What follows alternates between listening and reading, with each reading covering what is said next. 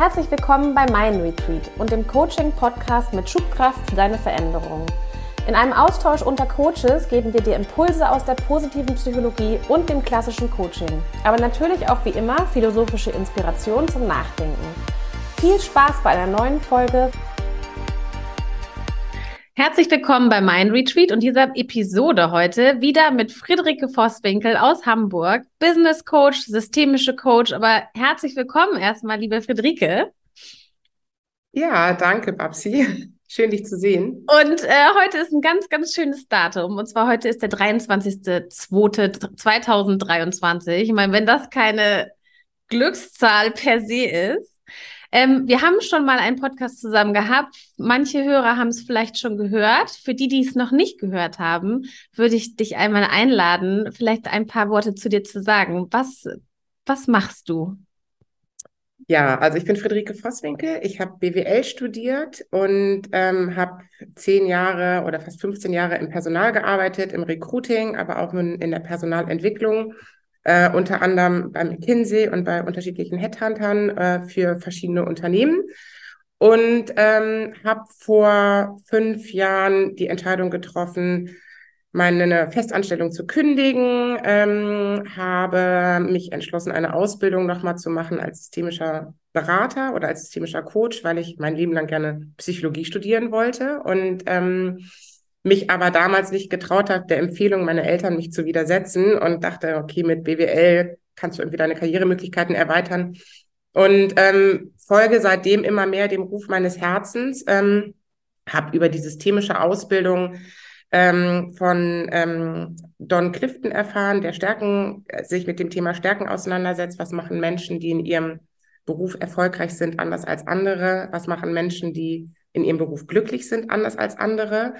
Und in Zeiten der, also in den jetzigen Zeiten, wo einfach auch viel Veränderung stattfindet, wo viele Menschen auch nicht mehr so zufrieden sind in ihrem Job und auch die Work-Life-Balance sich verschoben hat, ähm, finde ich es immer wichtiger und sehe ich auch immer mehr, sowohl in Interviews, aber auch mit Führungskräften, die ich arbeite, dass es wichtig ist, die eigenen Stärken zu verstehen, um zufrieden in dem Beruf zu sein, um auch den Spagat zwischen Privatleben und Berufsleben und das betrifft nicht nur uns Frauen, das betrifft auch in vielen Punkten die Männer genauso, ähm, ja, eine bessere Balance hinzubekommen. Und genau, ich bin auch noch ausgebildeter Stärkencoach. Stärkencoach nach Gallop, richtig? Oder ist es ähm, genau, genau. Viele, äh, ich glaube, wenn eben doch manche, es gibt eben noch einen weiteren Podcast in der Episode, erklärst du das auch nochmal ganz schön. Vielleicht kann man da einmal in, der, in den Episoden einfach nach unten runtergehen und da einfach nochmal schauen nach Friederike Vosswinkel und dem Podcast, wo wir darüber gesprochen haben. Ähm, und da auch nochmal intensiver auch in deine Geschichte nochmal reinhören, die ja auch super spannend ist, finde mhm. ich. Also danke auch nochmal für deine kleine Einführung. Ähm, heute ähm, will ich darauf aufgreifen, was du gerade auch nochmal gesagt hast. Es geht um, du kommst ja aus dem People-Business. Das heißt, du beschäftigst dich dein Leben lang eigentlich mit Menschen, mit der menschlichen Psychologie. Du warst immer schon interessiert an, an diesen philosophisch-psychologischen Themen. Philosophie packe ich jetzt mal wieder weg. Es war die Psychologie. Du hast auch ganz klar gesagt, du musstest dich eigentlich so diesen, gegen diesen Wunsch so ein bisschen aufopfern, äh, äh, ähm, Psychologie zu studieren, weil das in, da, in deinem ähm, Elternhaus eben in Anführungsstrichen nicht, nicht anerkannt war als, ähm, als sicherer oder als, äh, ja, als sicherer Job für eine Frau. Ähm, wenn man jetzt aber mal überlegt, was dein Werdegang dann auch ist und das, was du jetzt auch nachhinein, im Nachhinein machst und wenn du jetzt eben auch Menschen dabei verhilfst, in ihre Stärken zu kommen, dann würde ich gerne dich einmal einladen, vielleicht mit mir darüber zu sprechen, was sind denn eigentlich Stärken, über die wir dann immer reden. Ne? Wir reden über Stärken, über Ressourcen, über Kapazitäten oder auch über, ähm, ja, wir reden oft über Ressourcen aber auch. Aber jetzt haben wir beide so ein bisschen über das Wort Stärken gesprochen. Ist es nicht am Ende des Tages so, dass wir wirklich auch Menschen dabei helfen, sich selbst zu finden in dem, was sie tun, damit sie langfristig glücklich sind? Also das, was du auch gerade gesagt hast. Und wenn ja, was, was ist das? Hm. Also ich sehe zwei Punkte. Und um das Thema Psychologie nochmal aufzugreifen, ich glaube, meine, ähm, meine Mutter vor allem, die auch leider nicht mehr lebt, die konnte sich gar nicht vorstellen, dass man mit einem Psychologiestudium auch in die Wirtschaft gehen kann. Ich glaube, ihre Sorge war, oh mein Gott, dann ist äh, Friederike den ganzen Tag mit psychisch kranken Menschen in der Klinik unterwegs. Und ich glaube, davor wollte sie mich bewahren.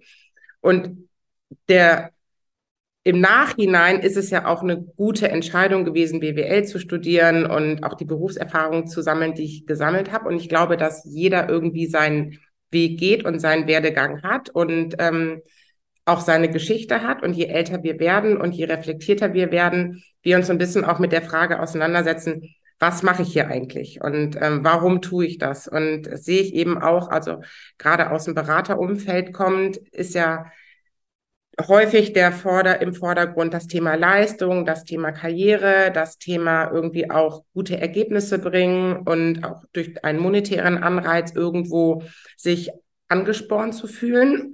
Und ähm, ich sehe in vielen Interviews bis heute eine Veränderung, was das betrifft. Also gerade die jüngere Generation, die nicht mehr nur über den Leistungsantrieb und die, die monetäre Kompensation sich angesprochen fühlt, sondern auch so ein bisschen die Frage, für wen arbeite ich hier? Was ist denn die, die Vision von dem Unternehmen? Was ist die Mission von dem Unternehmen? Ist das ähm, in, im Einklang mit meinen eigenen Werten? Und es haben sich halt die Ansprüche an den Arbeitsplatz verändert und dadurch auch so ein bisschen die Aufgabe von Führungskräften, also ganz auf dem obersten Level, aber auch runtergebrochen, dass sie verstehen, warum wir was tun. Also es ist völlig egal, ob es ein produzierendes Gewerbe ist oder ob es der Bereich erneuerbare Energien ist, aus dem du kommst, oder ob es eine Beratung ist.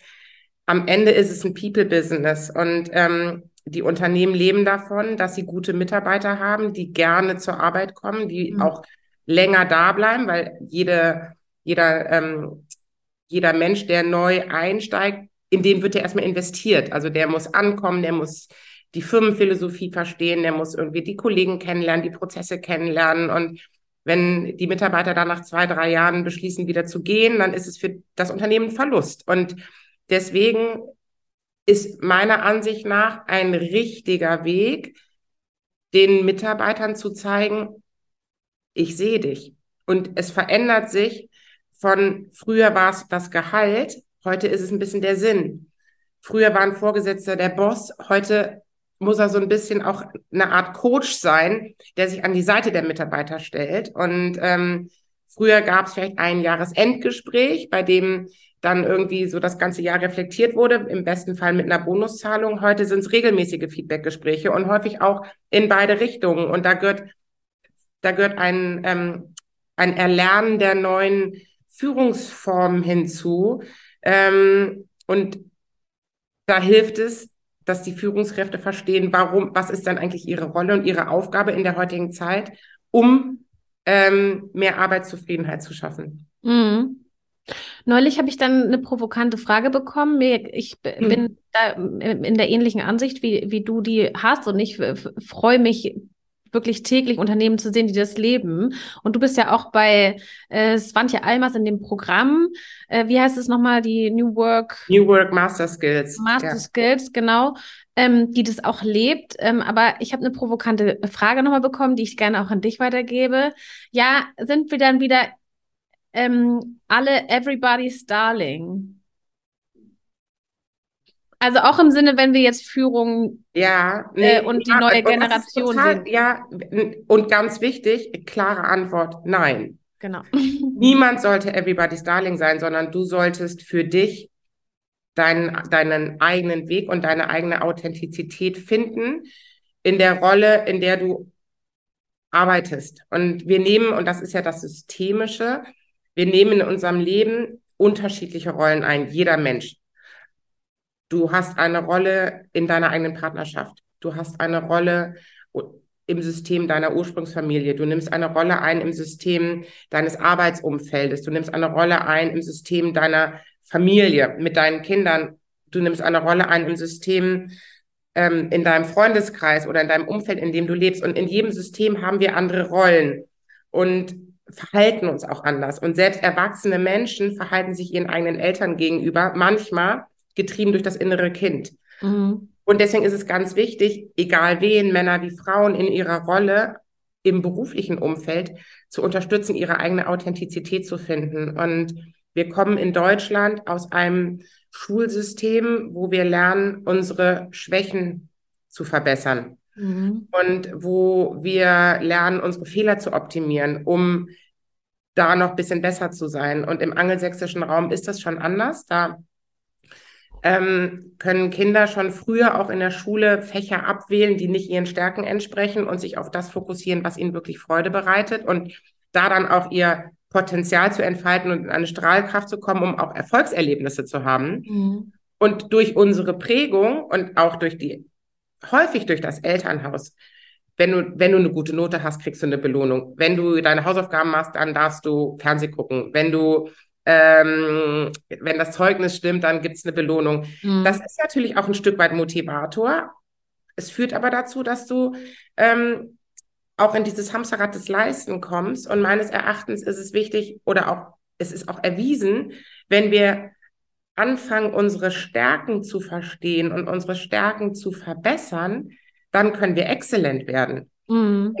Ganz oft, und das ist interessant, weil das Gallup, also das, was ähm, Don Clifton entwickelt hat mit dem Gallup Strengths Finder, ähm, der bricht es runter, die Komplexität eines jeden Menschen auf 34 Stärken oder mhm. Talente. Und ein, ein Talent ist ein wiederkehrendes Verhaltensmuster. Mhm. Beispielsweise ähm, gibt es Menschen, die zum Beispiel immer ähm, ihren Kleiderschrank nach Farben sortieren oder eine Ordnung auf ihrem Arbeitsplatz haben und erst dann arbeiten können.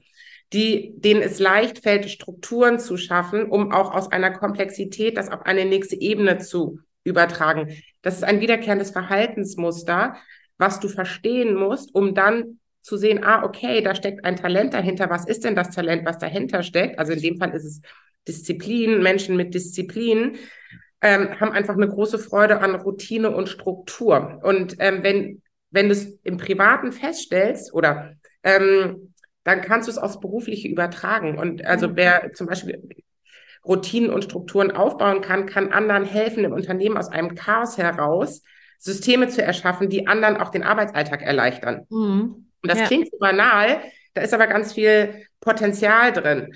Oder ähm, es ist lustig, also manchmal, meistens lachen Männer. Ich mache dann auch gerne so Übungen, dass man aufstehen darf, wenn man dieses Verhaltensmuster von sich wieder kennt. Am Fahrstuhl beispielsweise immer wieder auf den Knopf drücken. Hallo Fahrstuhl, ich warte auf dich.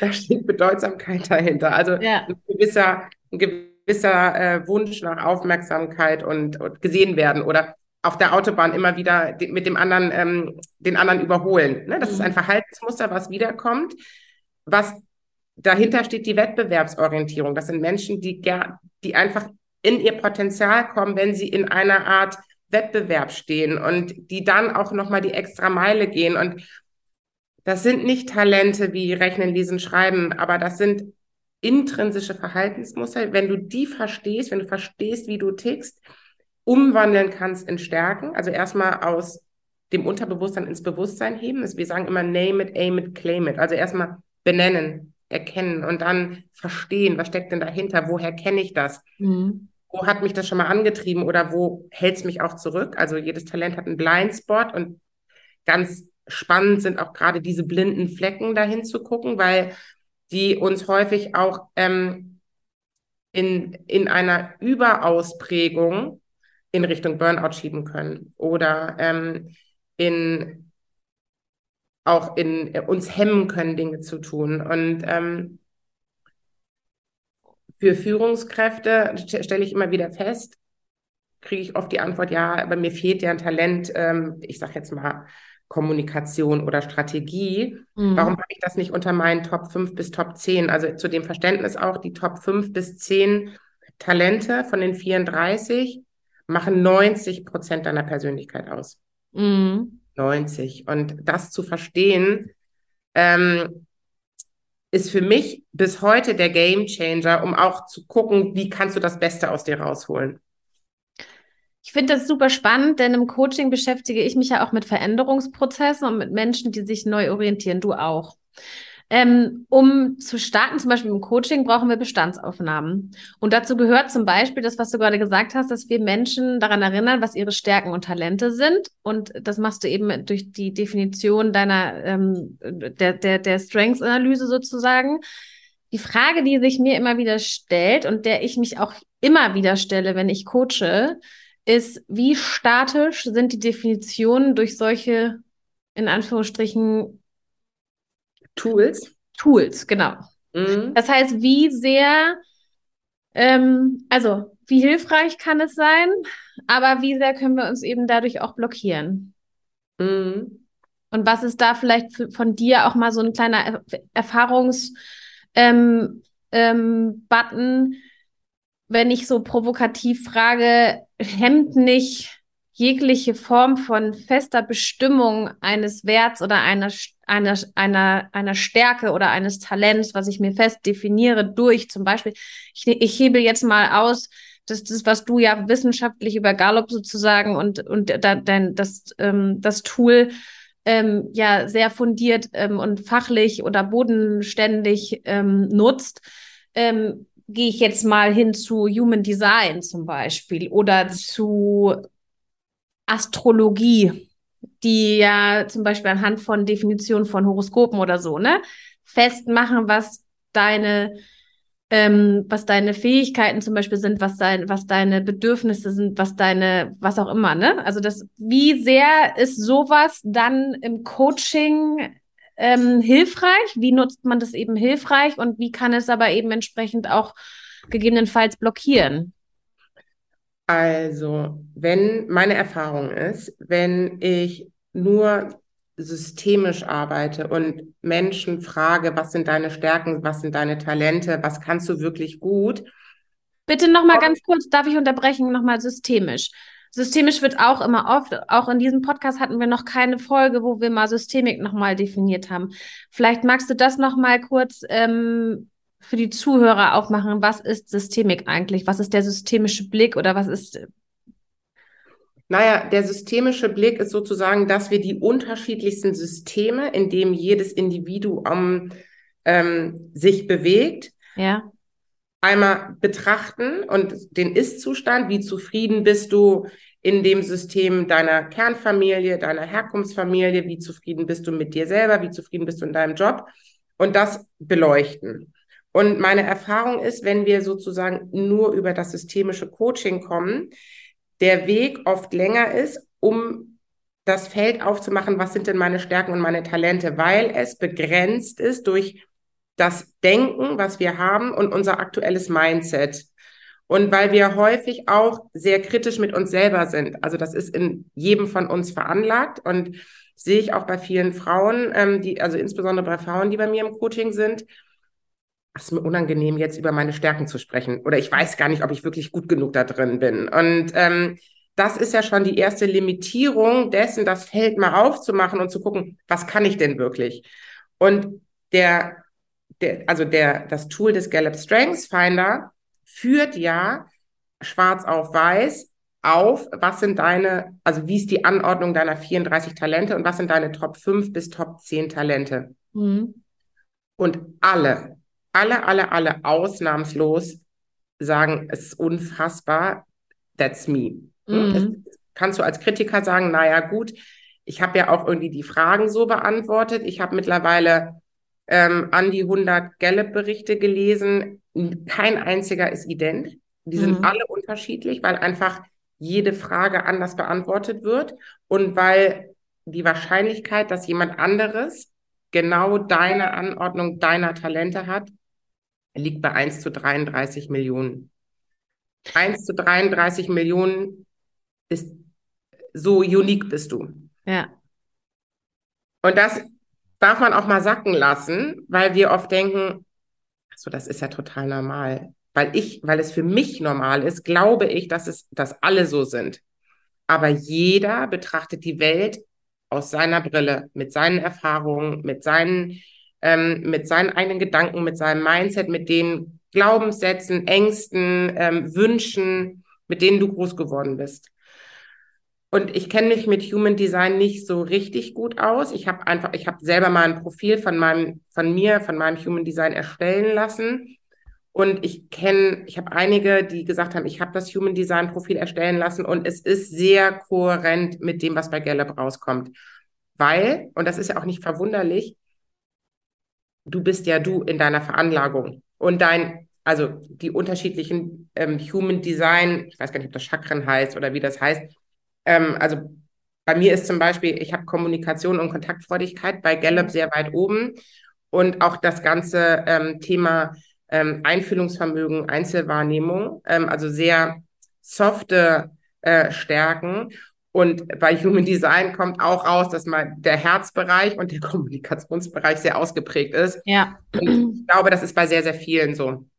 Genau, das ist, das ist ja sozusagen auch nicht der Teaser. Der Teaser ist ja sozusagen einfach, dass wir uns, wenn wir uns fest, äh, fest definieren, als zum Beispiel, wenn ich jetzt, also das ist ja nach wie vor eine kleine Provokation, auch jetzt in dem Gespräch, dass ich sage, wenn ich mich eben auf diese fünf Stärken festlege, dass ich eben sage, ich bin kommunikativ, also wenn diese fünf oben stehen, wie veränderbar mache ich mich dann noch in dem Thema, dass ich eigentlich in jedem Moment, also behaupte ich ja als Life Coach jetzt mal, behaupte ich ja, dass ich in jedem Moment die Wahl habe.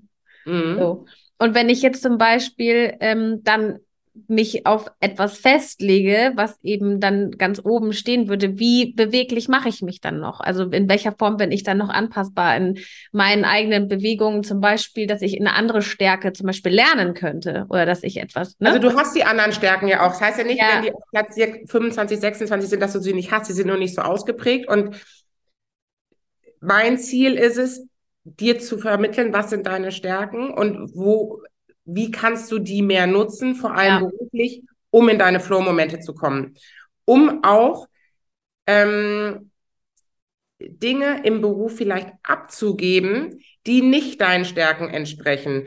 Weil, also, das ist auch ganz wichtig, wenn du als Führungskraft oder wenn du äh, überhaupt für dich als Individuum deine Stärkenanalyse machst und feststellst, Beispielsweise, also die, die, die Talente kommen aus dem Bereich äh, Beziehungsaufbau, strategisches Denken, ähm, dann Kommunikation und aber auch Durchführung. Und ähm, wenn du feststellst, es fehlen dir zum Beispiel oder in den Top Ten hast du wenig Durchführungstalente, ja, also dann macht Sinn, sich jemanden ins Team zu holen, der dich ergänzt und der deine Ideen, also angenommen, ähm, du bist jemand, der sehr wissbegierig ist. Also die Wissbegierde liebt es, sich in neue Themen einzuarbeiten, kann ähm, sehr schnell Zusammenhänge erkennen, ist sehr, also hat einfach wahnsinnige Flow-Momente auch beim Recherchieren von neuen Ideen.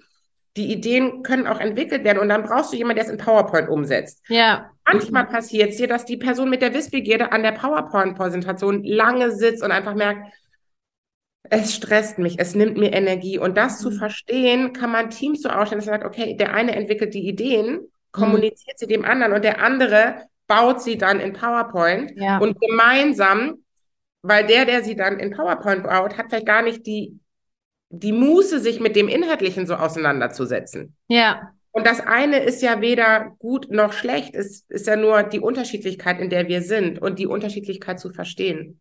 Ja. Und, und das ähm, ist, glaube ich, und, dann ja. Ja, und was e-, eben auch, was Gallup rausgefunden hat, und die haben Tausende von Menschen mittlerweile befragt, dass wenn Menschen, Mitarbeiter, Führungskräfte, die in ihren Stärken arbeiten, haben eine sechsmal höhere Wahrscheinlichkeit, eine emotionale Bindung zu ihrem Job aufzubauen. Und also sechsmal höhere Wahrscheinlichkeit, nicht zu kündigen, loyaler mhm. Mitarbeiter ja. zu sein und aber auch dreimal höhere Wahrscheinlichkeit, insgesamt ihre Lebensqualität zu verbessern. Und was, was bedeutet das? Du, du verbringst deine Arbeitszeit mehr mit Dingen, die dir Spaß machen. Du mhm. reduzierst dein Stresslevel. Du hast mehr Energie. Du kannst bessere Leistungen erbringen. Und ähm, das führt dazu, dass das Unternehmen langfristig auch bessere Ergebnisse hat. Ja. Ja. ja. Das und ja auch ganz wichtig, der, also häufig haben wir so eine Art inneren Saboteur. Und die, durch diese, durch das Verständnis über deine eigenen Stärken kannst du auch deine Verhinderer erkennen und verstehen, ah, was ist denn eigentlich mein innerer Saboteur? Warum ist der denn da? Und wie kann ich den nicht unbedingt eliminieren, aber zumindest in Schach halten? Mhm. Ein bisschen ausgrenzen, dass er ja. nicht Du hast vorhin so einen schönen Satz gesagt, auch ganz am Anfang hast du nochmal gesagt, so eigentlich müssen Führungskräfte ja schon fast Coaches sein, ne? Also wenn du das jetzt auch so alles so erzählst, dann denke ich auch so, ja, also gar nicht mal so fern davon entfernt, weil wenn, wenn Führungskräfte sich auf Augenhöhe begeben wollen und wirklich Mitarbeiter begleiten wollen auf Augenhöhe, dann brauchen sie ja schon gewisse Kompetenzen, die sich in irgendeiner Form im People-Business, jetzt sage ich mal auch mal psychologische Kenntnisse aneignen müssten, damit sie verstehen, wie diese, wie die, wie die Mitarbeiter auch in Teams dann eben funktionieren, damit man einfach auch sich nicht ständig jemanden von extern holen muss, der jetzt irgendwie Teamcoaching oder der, der die genau diese Themen, die du auch gerade noch mal so schön genannt hast, diese Ziele, die du nennst, ne, Loyalty, Team Bonding, Teambuilding, ähm, ähm, äh, weniger Fluktuation etc. Ne? Also diese ganzen und auch langfristige Effizienz eines Unternehmens generell. Also und auch ähm, äh, whatever. Also es macht alles viel schöner. Mhm. Ähm, aber ähm, also um das, also in Amerika ja. ist es so, dass jede Führungskraft einen Business Coach an der Seite hat und das auch immer mehr auch auf den auf den ähm, niedrigeren Ebenen, aber auch junge Leute Coaches an die Seite bestellt bekommen, um sich selber zu reflektieren. Es geht ja, ja. nicht darum, ähm, die Schwächen zu optimieren, sondern es geht darum, sozusagen das Beste aus dir herauszuholen. Und ähm, als Unternehmen, wenn du als Unternehmen das verstehst, dass Menschen kommen zu Unternehmen und häufig verlassen sie diese aufgrund der Vorgesetzten. Mhm, ja. Weil sie sich nicht abgeholt fühlen, weil sie sich nicht verstanden fühlen, weil mhm. früher auch über eine gewisse Härte und Druck geführt wurde. In Teilen ist das auch noch in, in vielen ähm, Unternehmen so verankert, dass der Gedanke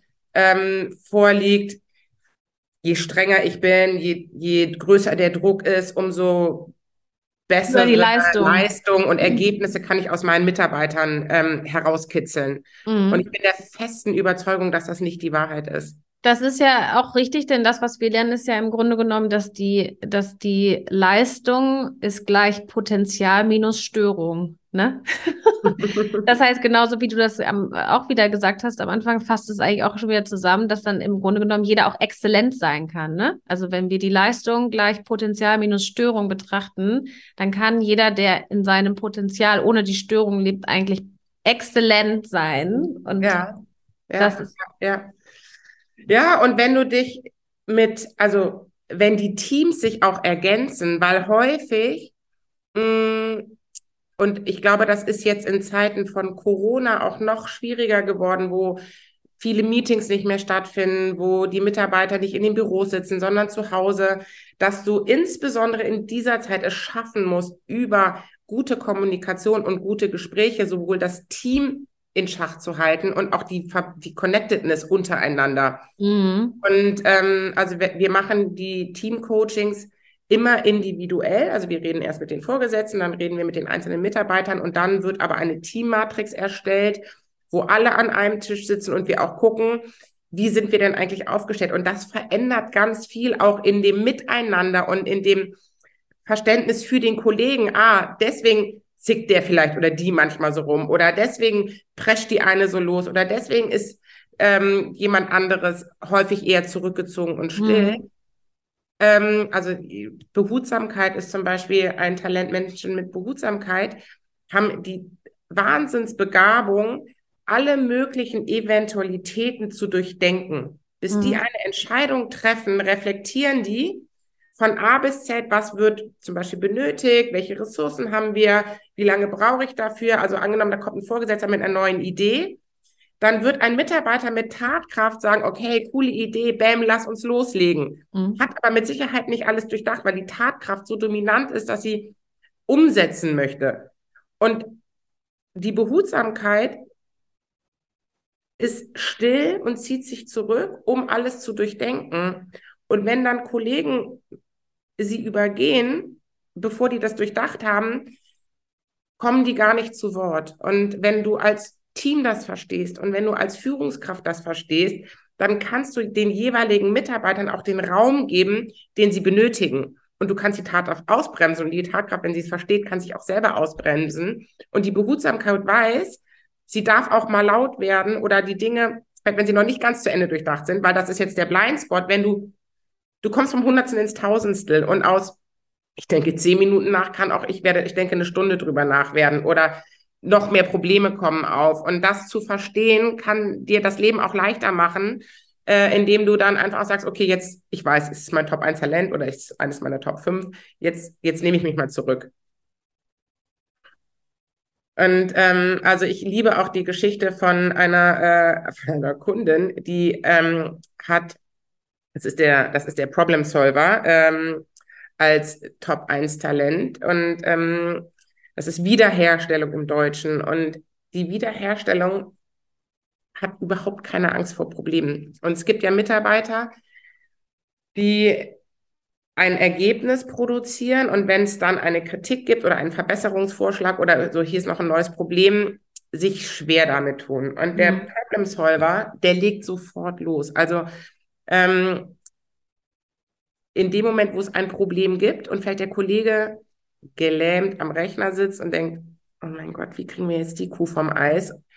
Dann kommt der Problem Solver und sagt, pass mal auf, muss jetzt, du musst überhaupt gar nicht stagnieren. Das und das und das sind doch Möglichkeiten, die wir irgendwie nutzen können. Und, ähm, und die, die fängt dann an, richtig, richtig loszulegen. Mhm.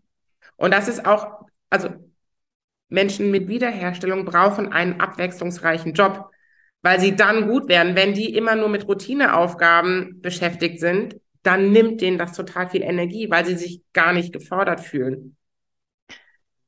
Schön. Hast du gerade von mir gesprochen, oder? also, hast du äh, Wiederherstellung äh, unter deinen, ich weiß es gar nicht. Also doch. Wir haben ja, du hast ja bei mir auch die Stärkenanalyse mal gemacht, aber ich weiß gar nicht mehr, was du hast. Das war bestimmt irgendwo mit dabei, aber das spiegelt sich auf jeden Fall auch in, meiner, in meinem beruflichen Werdegang ja wieder. Im Grunde genommen könntest du mich auch von einem Projekt ins andere schicken. Das ist halt einfach bei mir so. Ich bin nicht, bin nie lange irgendwo geblieben und das aber glücklich. Also. Also bei mir ist es zum Beispiel so, also meine Top 5 Talente sind ähm, Einfühlungsvermögen, Verbundenheit, Einzelwahrnehmung, Strategie und Kommunikation.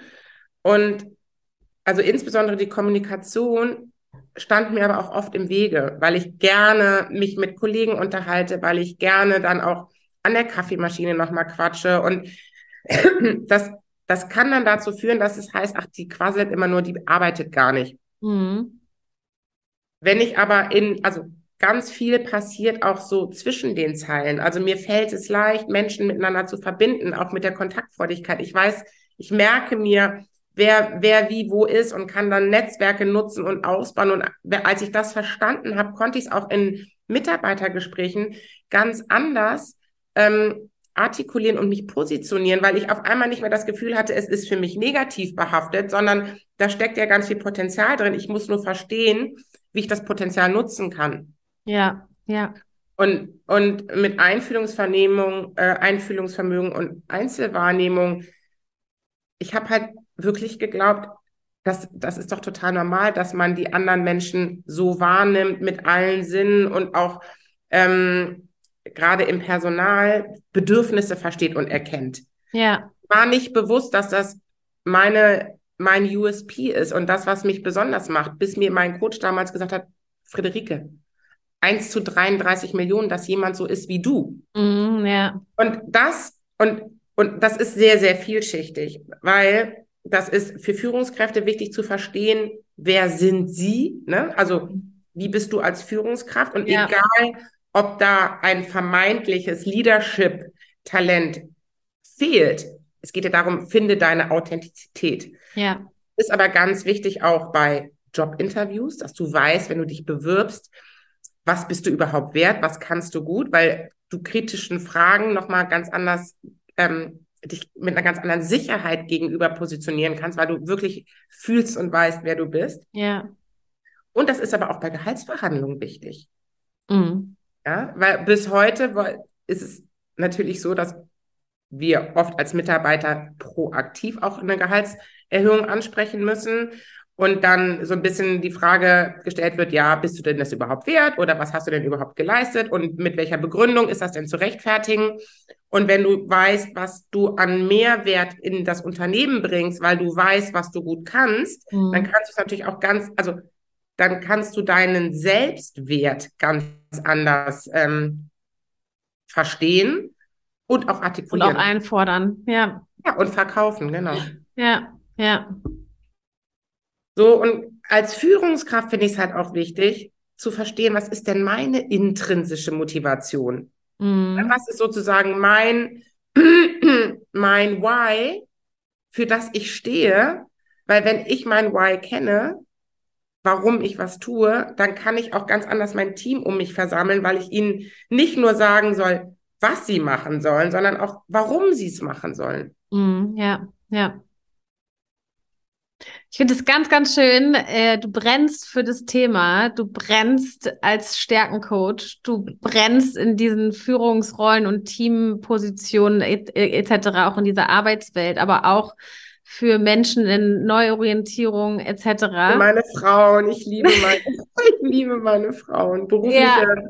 Wiedereinstieg für, ja, vor allem für Mütter. Also gerade als Mutter ähm, sehe ich einfach, wie viel wirklich top ausgebildete Superfrauen in ihrem Kopf Ängste haben, sich wieder zu bewerben, nicht wissen, wie sie Berufsleben und Privatleben miteinander vereinbaren können. Also, und da gehören immer zwei Seiten dazu. Zum einen gehört das Stärken der Frau dazu oder der Mutter, ihr Mut zu machen und zu sagen, okay, das sind deine Stärken und Talente und das könnte der richtige Beruf für dich sein. Und gleichzeitig aber auch in den Unternehmen dieses Wachrütteln. Wir haben einen riesen Fachkräftemangel.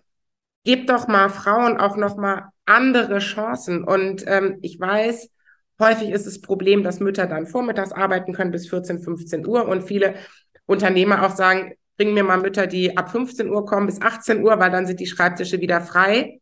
Das ist natürlich nicht ganz einfach. Das sind aber, und da finde ich, hat Corona uns auch in die Karten gespielt, Modelle, wo wir auch umdenken können. Mhm. Und vielleicht kann die Mutter nicht zwischen 15 und 18 Uhr, aber vielleicht kann sie nach 20 Uhr nochmal an der Präsentation arbeiten, wenn die Kinder im Bett sind und so ihre 20 Stunden einteilen oder ihre 30 Stunden einteilen. Da gehört halt eine Flexibilität im Denken dazu und auch eine gewisse Anpassung an neuere, modernere Unternehmensstrukturen und Führungsstile.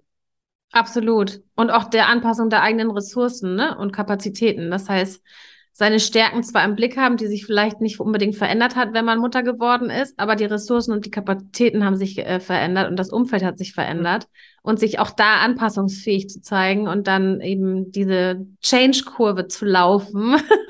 Ja, und Vertrauen. Und das also, ist ja sowieso das klar. Vertrauen mhm. und, und das weiß ich, ist ein Schlüssel. Das Vertrauensverhältnis zwischen den Mitarbeitern und den Vorgesetzten ist ein anderes, wenn man sich besser kennt. Mhm. Weil die Fassade dann wegfällt. Weil einfach wirklich Führung durch Authentizität stattfindet. Mhm.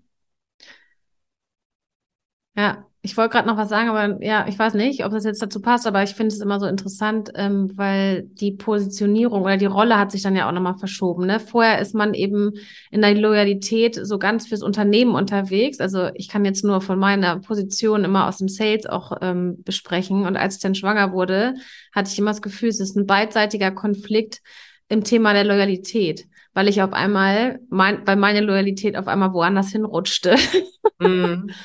Und das ist natürlich für jemanden im Vertrieb total ausschlaggebend, auch in der Rolle, die man dort hat. Ne? Das mhm. ähm, finde ich immer interessant. Ja. ja. Ich finde das ganz spannend, was du da machst, auch mit den Frauen und mit den Müttern, aber auch generell und was du mit Swantje Almaster jetzt planst. Und ähm, das finde ich alles, ich finde es schön, dass ich freue mich riesig, dass wir uns da gegenseitig begleiten.